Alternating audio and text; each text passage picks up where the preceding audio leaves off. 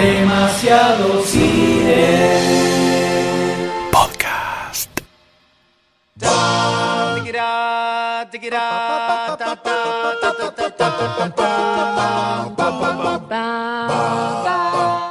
Bienvenidos a Podawans. Y en esta oportunidad vamos a hablarles sobre dos que sumaron mucho a la saga de Star Wars. Dos tipos audaces que sin ellos veríamos una película sin magia. Soy el Dr. D y hoy hablaremos sobre Ben Bart, el capo detrás de los efectos sonoros, y John Williams, el creador de una de las más grandes bandas sonoras de la historia del cine.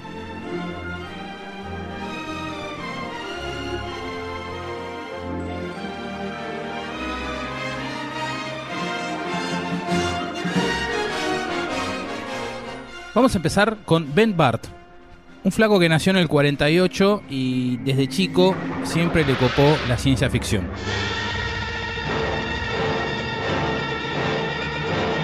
Llegando a amar mucho The Forbidden Planet, el clásico de 1956.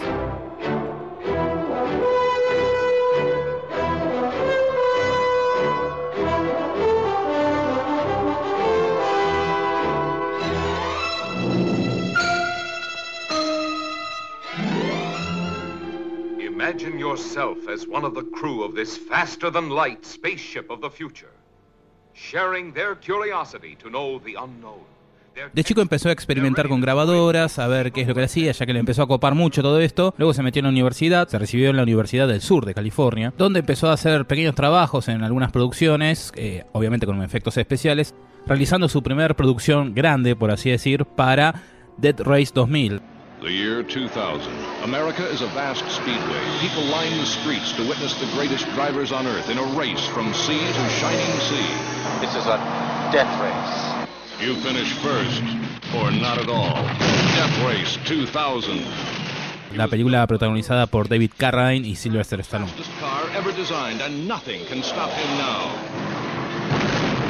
Death Race 2000. Rated R. A Ben Bart siempre le copó más la idea del sonido más realista. Por eso George Lucas lo llamó porque estaba cansado de los efectos sonoros que, que sonaban muy artificiales y le dijo que quería algo más real. Entonces Ben Bart empieza a mezclar sonidos electrónicos, sintetizadores, smog, con sonidos reales. Algo que no se hacía en esa época para las, las películas de ciencia ficción. Se pone a experimentar, en esa época obviamente no había software para editar por computadora, era todo a pulmón, con las cintas, distintas pistas había consolas en esa época donde cada sonido se grababa en una pista diferente. Por ejemplo, los Beatles en la, en la época psicodélica tenían una consola que tenían hasta 8 pistas. Grababan la guitarra, la batería en cada pista separada. Des- Después, si les hacía falta otra pista más, lo que hacían era juntar dos pistas en una, regrabarlas en una sola pista. Entonces así liberaban una más y así iban agregando más efectos o más instrumentos. En este caso, Ben Bart lo que hacía era grabar en disti- distintas pistas y después unirlo todo en una sola para poder en todo caso seguir agregando efectos a un mismo sonido. Todo era a pulmón. Había que cortar, pegar las cintas, regrabar en otra, no, nada de copy paste, olvídate, olvídate todo eso. Por ejemplo, era todo tan a pulmón que para lograr un eco lo que hacían era poner un micrófono delante de un parlante. Entonces el parlante reproducía el audio, el audio entraba al micrófono y era un, un eco constante. Al ver los diseños de Ralph McQuarrie, remitirse al especial de Podawans sobre Ralph McQuarrie, Ben Bart ya empieza a imaginarse sonidos, pero el problema de él era cómo realizar esos sonidos que se imaginaba. Decía que eran tan increíbles esos dibujos que automáticamente él ya, ya pensaba los sonidos de una. Por ejemplo, para hacer los lásers de los blasters, de los disparos, usa un martillo golpeando un cable de antena. Los cuales hay fotos, si buscan en internet, vos ves al flaco en el medio del campo con un martillo y una grabadora, obviamente, golpeando un cable de antena de esos de esas antenas de 15 metros, el tipo golpeando y grabando ese sonido, donde después en la consola lo fue modificando. Para soles láser, que es lo primero que diseña, grabó el motor de un proyector de 35 milímetros interloqueado, también un tubo de televisor y un micrófono frente a un parlante. Todo eso lo juntó y salió el clásico sonido de sable láser.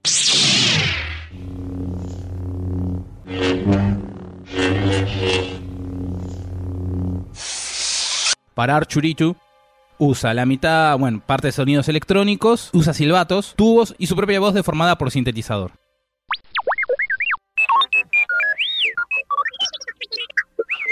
No necesariamente grababa sonidos a propósito, porque también manejaba obviamente un banco muy grande de sonidos. Por ejemplo, para Chewbacca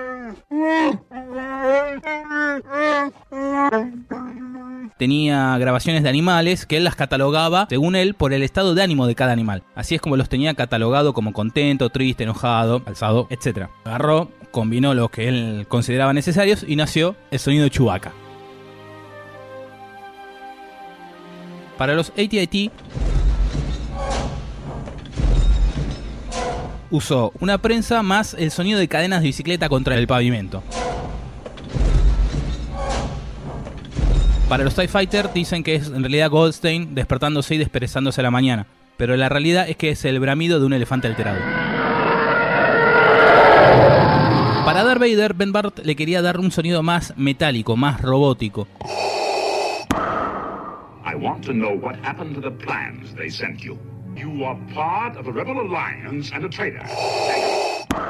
Pero cuando vio el diseño que finalmente tuvo Darth Vader, le pareció que iba a ser mucho. Entonces realizó eso de la respiración y la voz enlatada, por así decir, porque la parte robótica la complementaba lo visual del traje. Pero Ben Bart no hizo solamente todos estos sonidos, hizo muchos más, sino que también creó todos los idiomas de la saga de la Guerra de las Galaxias. Había que buscar idiomas eh, que le dieran onda a todos estos personajes entonces empezó a jugar con palabras inventadas, palabras reales deformadas, para darle más realismo a estos idiomas, porque él decía que las palabras deformadas metidas cada tanto lo hacía más creíble al espectador. Es tan grosso el tío Ben, y no estamos hablando de Ben Kenobi, que sacó un libro llamado Galactic Phrase Book, que son idiomas para poder comunicarse con personas de otras galaxias. Pero no solamente hizo sonido, porque también fue editor de las precuelas de la Guerra de las Galaxias, episodio 1, 2 y 3. Le puso la voz a varios personajes, obviamente de algunos robots, aparte de Archu. Le puso la voz a Wally en la película Wally de Pixar. Fue director de varios documentales cortos, de un capítulo de las aventuras del joven Indiana Jones también. Y obviamente fue la voz de los Ewoks en El Retorno de Jedi, que también está en la banda sonora.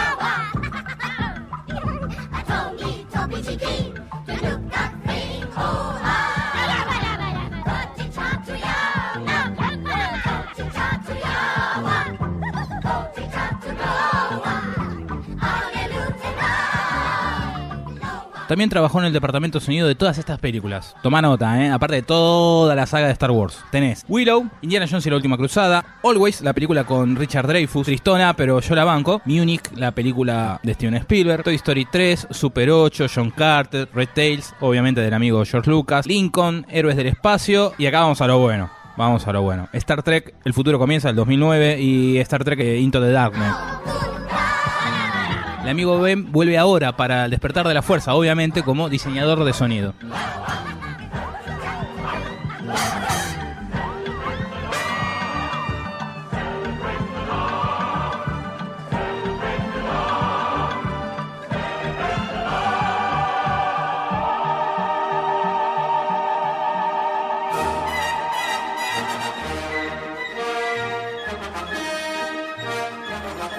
Aparte de Ben Bart, vamos a hablar de otro grosso dentro de la saga de la Guerra de las Galaxias.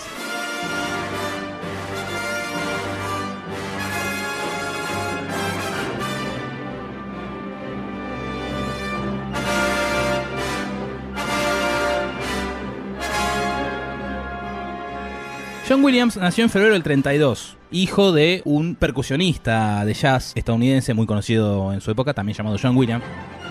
Gracias a John Williams padre, John Williams hijo, fue mamando la música desde chico, dedicándose ya desde temprano a aprender a tocar el piano junto a Mario Castelnuovo Tedesco, realizador de bandas sonoras italiano, pero sus estudios se ven interrumpidos en el 52 cuando es reclutado por la Fuerza Aérea de los Estados Unidos, donde también casualmente empieza a realizar temas musicales para la, la fuerza.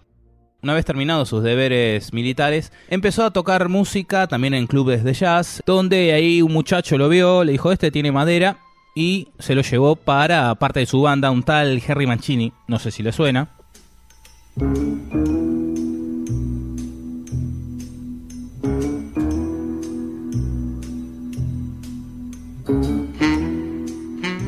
Donde empezó a grabar bajo su batuta temas para series de televisión. Junto con Harry Mancini, John Williams participó de Peter Gunn,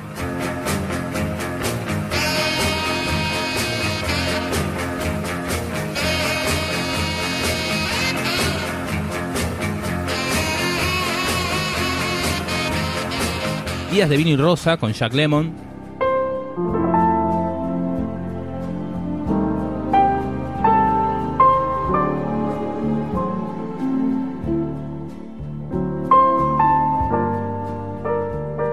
También compuso los temas de varias series de televisión, entre ellas La Isla de Gilligan.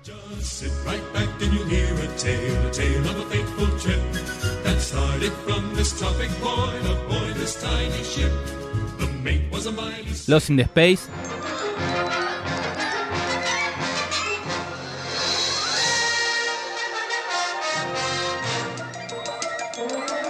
El túnel del tiempo.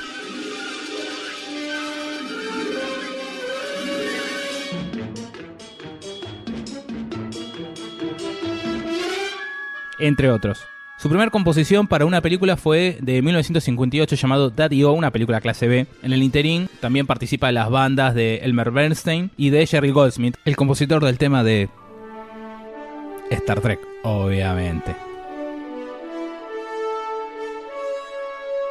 Su primera nominación al Oscar data del 67 por El Valle de las Muñecas, donde solamente queda nominado, no gana.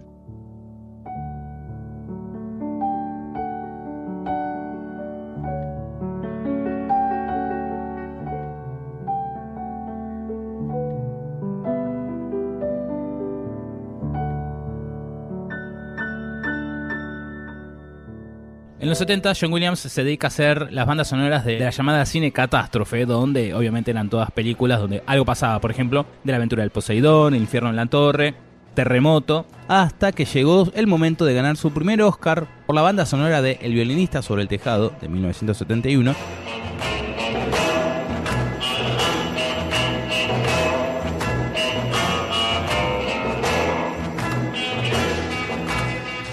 en el 74 lo llama un actor jovencito que recién empezaba. Dijo, este, este, este, este tipo me gusta, ese peladito va bien, ¿eh? Y lo contrata para realizar la banda sonora de Sugarland Express, una película con Goldie Hawn.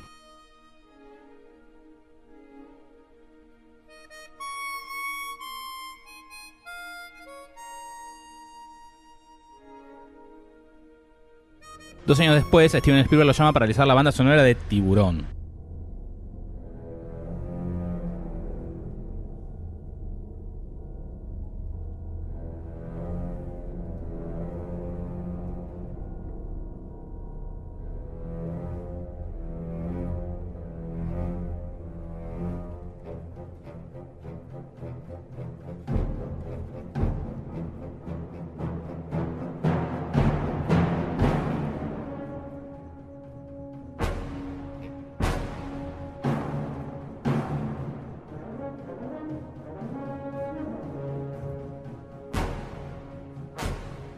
Gracias a las bandas sonoras de Tiburón, John Williams gana su segundo Oscar.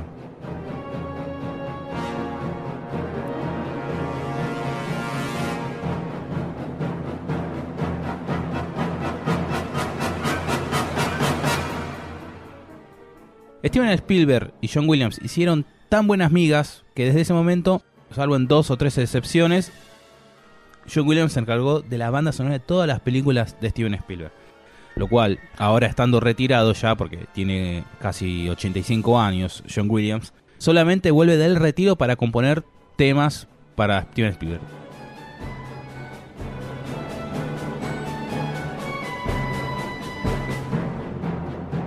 Paralelamente el amigo George Lucas necesita a alguien que realice la banda sonora de una película de ciencia ficción que tenía en la cabeza desde hace tiempo. Una muy ambiciosa película, a lo cual le necesitaba una gran banda sonora.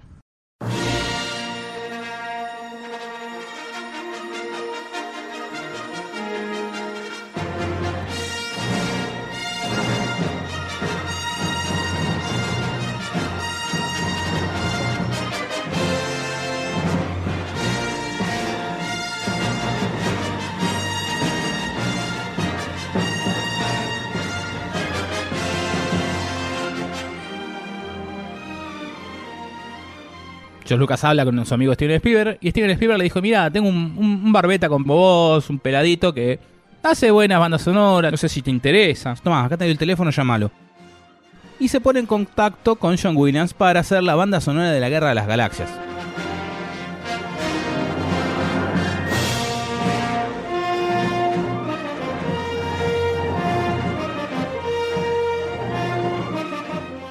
George Lucas le dice, quiero algo épico, quiero algo copado, quiero algo clásico. Entonces le hace escuchar, para que tome como referencia, el tema principal de King's Row, compuesta por Erich Wolfgang Kornlaut.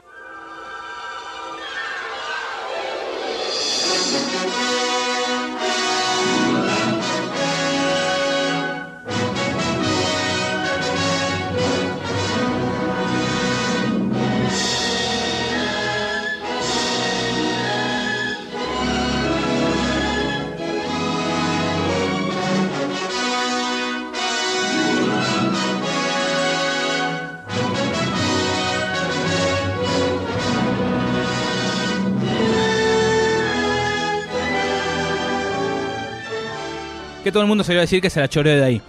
Es lo que George Lucas le dio a escuchar como base. Pero el amigo William lo tomó un poco más como de base.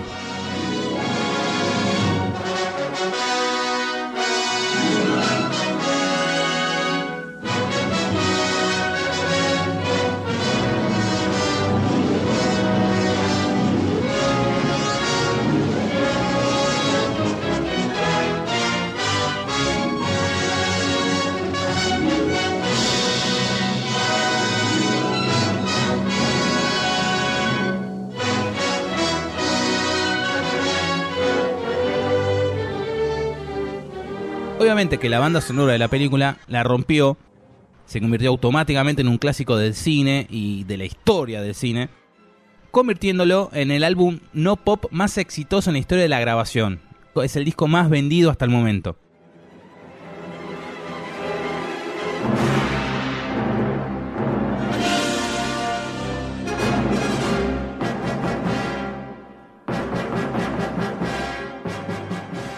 Obviamente que con esta composición John Williams ganó su tercer Oscar.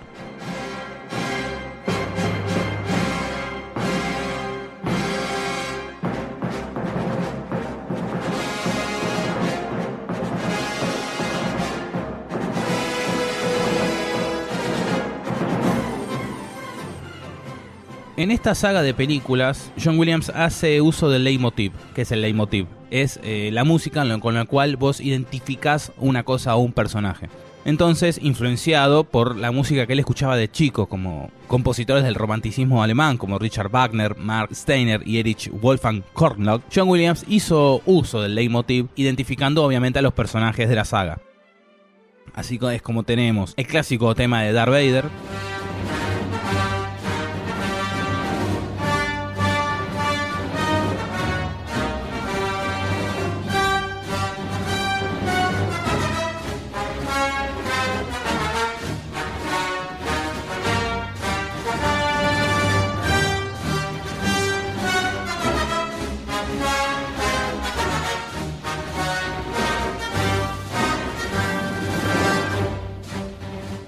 El de Leia.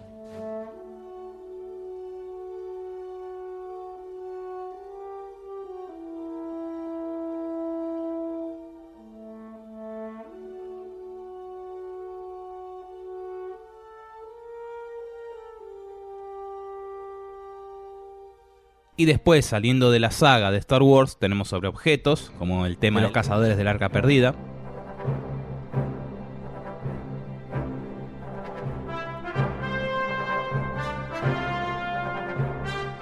De criaturas como tiburón,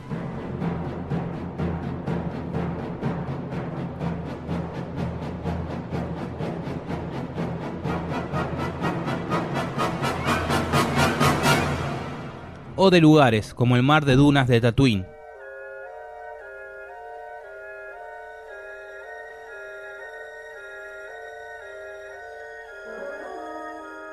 Hay temas de dentro de la saga de Star Wars que solamente son usados, como bien lo dice la palabra leitmotiv, para cada personaje.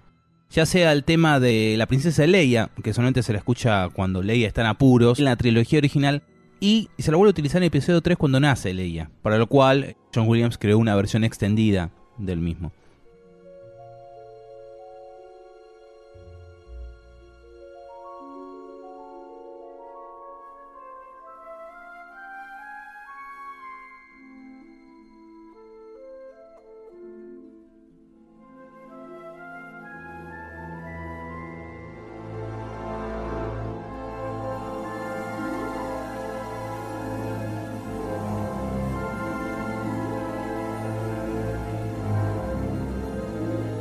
Tema que se usa en todas las películas, más allá del tema de apertura, es el tema de la fuerza, el Force Theme, donde obviamente representa a la fuerza y a los Jedi.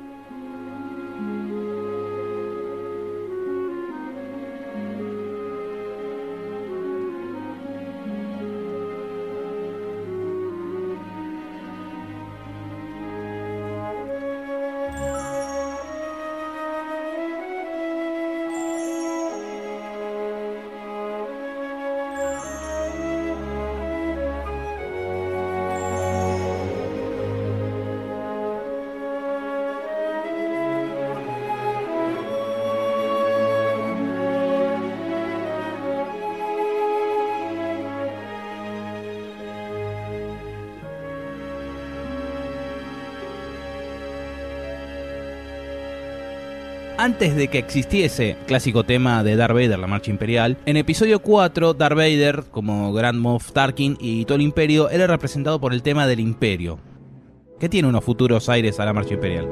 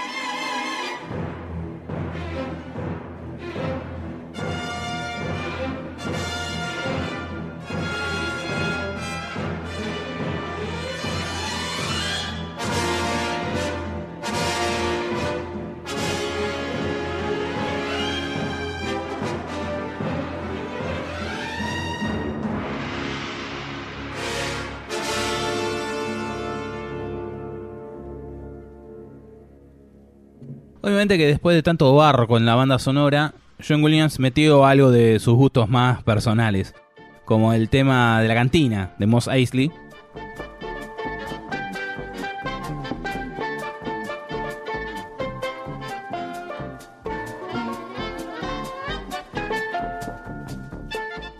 que es un tema de jazz, compuesto obviamente por John Williams.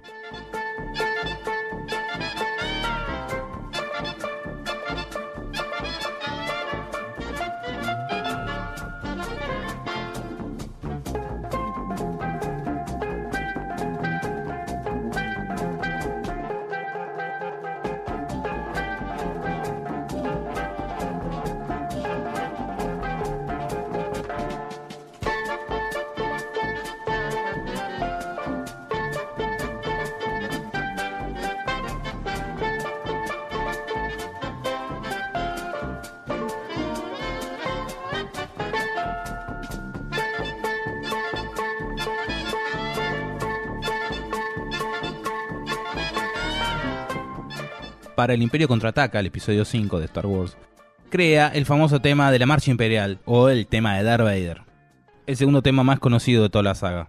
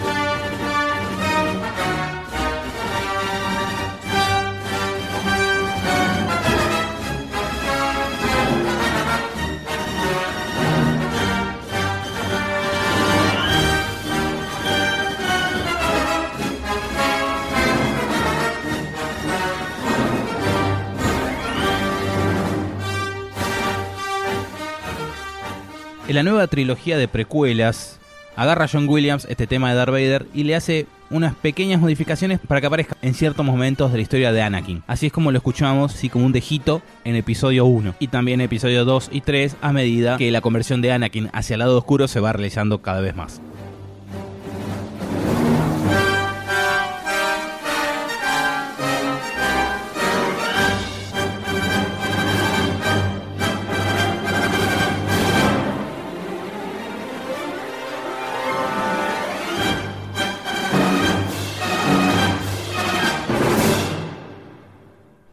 Así como en Star Wars Episodio 4 solamente teníamos como temas principales de cada personaje el tema de Luke, que también es el tema principal de Star Wars, el tema de la fuerza, el tema del imperio, Princesa Leia también, Imperial Motive, que es el tema del imperio. En esta segunda parte se abarcan los temas con leitmotiv de los personajes, así es como tenemos el tema de amor, que también era para representar a Han Solo y a la princesa Leia.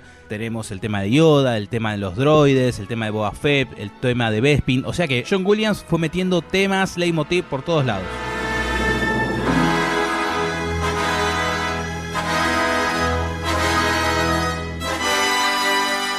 Obviamente que para el retorno del Jedi tenemos el tema de Java, el tema de Emperador, el tema de los Ewoks, el tema de Luke y Leia. Pero la verdad, tanto tema, tanto tema no nos quejamos porque son todos clasicazos del cine.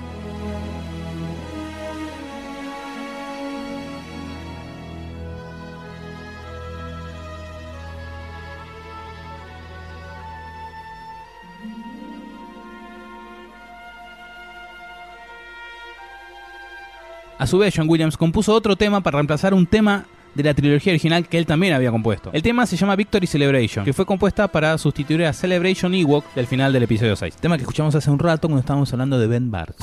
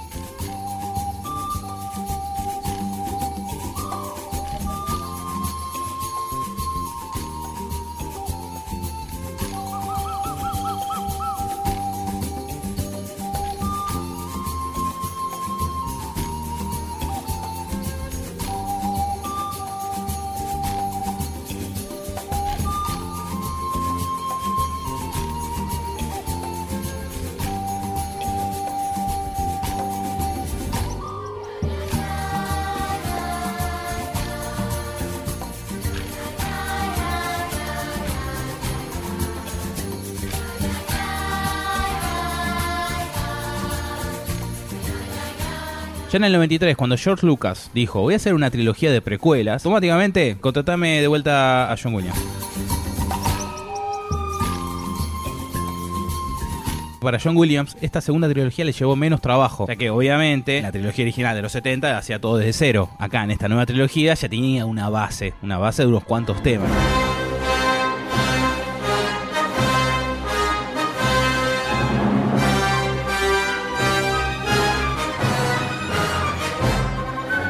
De la trilogía original tenemos varios clásicos, como el tema de apertura, la marcha imperial. De acá de esta segunda trilogía, la única que pegó en la gente, o que me pegó a mí, ¿eh? es el tema del duelo de los destinos, Duel of Fates.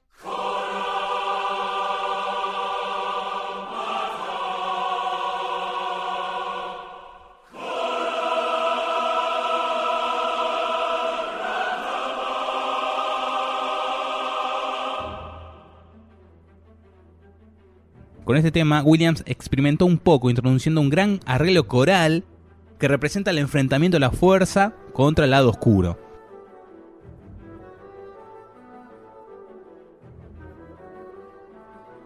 El coro está cantado en sánscrito. La letra de este tema está inspirado en un poema céltico llamado Cat Godeu, Batalla de los Árboles.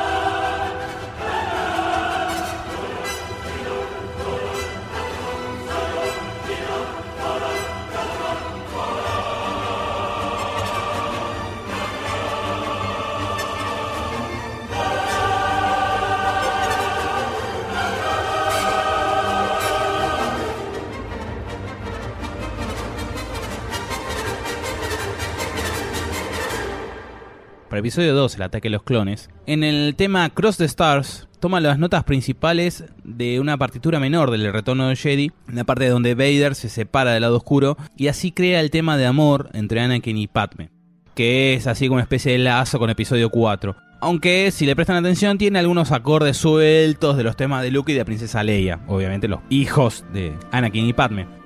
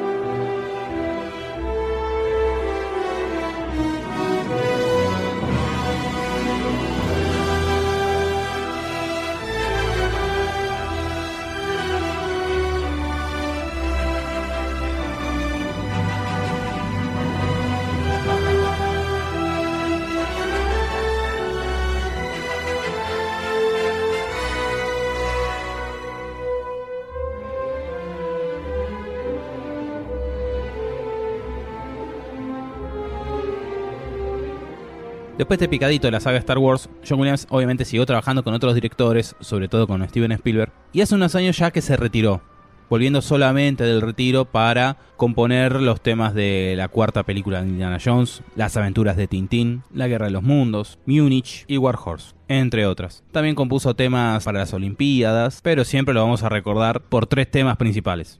El Star Wars,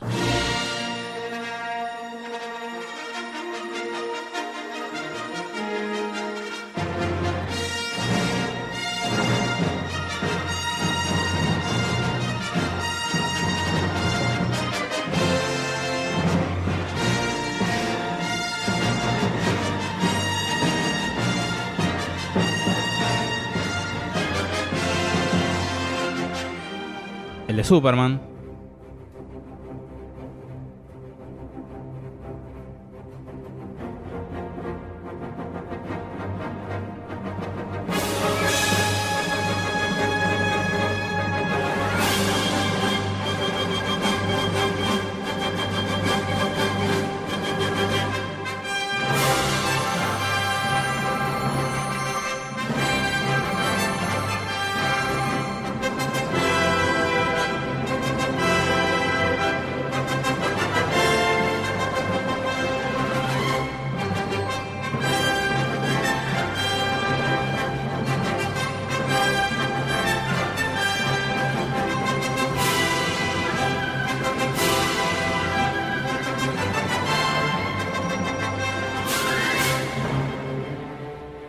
Y el de Indiana Jones.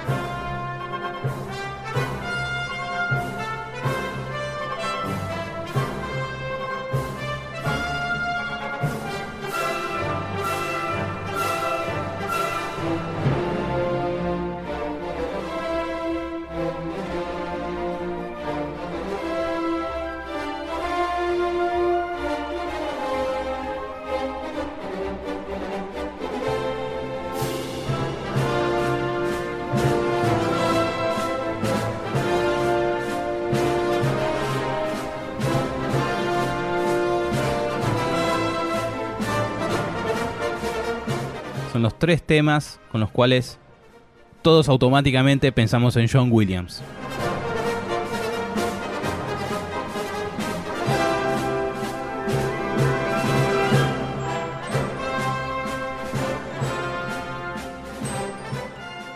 Como John Williams ama toda la música que hizo para Star Wars, lo volvieron a llamar para realizar la banda sonora de la entrega número 7 de la saga. A lo cual dijo que sí, obviamente, y desea, él mismo lo dice, desea tener fuerzas para poder terminar la banda sonora de todo.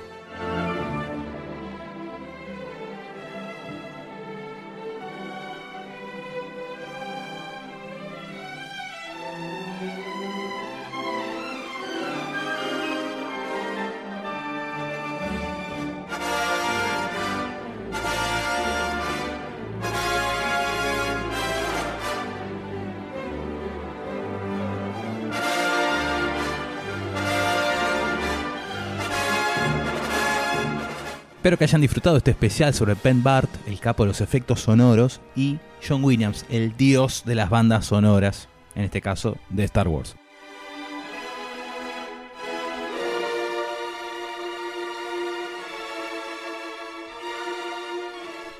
Gracias por escucharnos y nos vemos en el próximo programa de Podawans.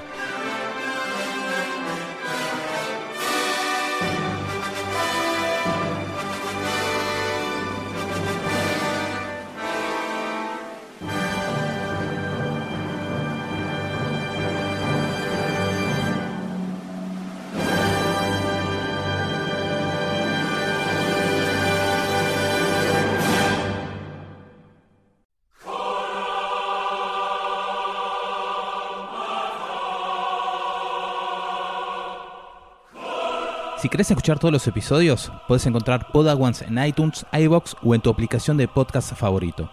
Y si no te querés perder el debate completo sobre este episodio, entra a la comunidad de Demasiado Cine en facebook.com barra groups barra demasiado cine.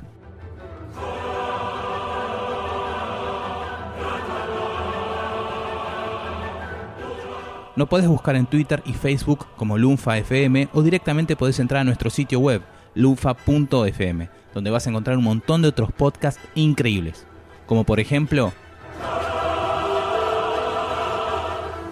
Supercast. Ellos eran cuatro muchachos comunes y corrientes hasta que un día fueron golpeados en la cabeza por cuatro micrófonos radioactivos que le dieron superpoderes podcasteros. Ese día decidieron utilizar sus nuevas habilidades para luchar contra el aburrimiento y llevar al mundo paz, justicia y todo lo relacionado al universo superheroico. Ese día nació Supercast. El Capitán M, Super Goldstein, Cyrus Man y el Doctor D se meterán de lleno en el mundo de los superpoderes. Películas, series, cómics y todo el impacto superheroico en la cultura popular. Este es un camino de ida. Es el momento de la justicia. Suscríbete desde tu aplicación de podcast favorita. Supercast, ¡hacemos!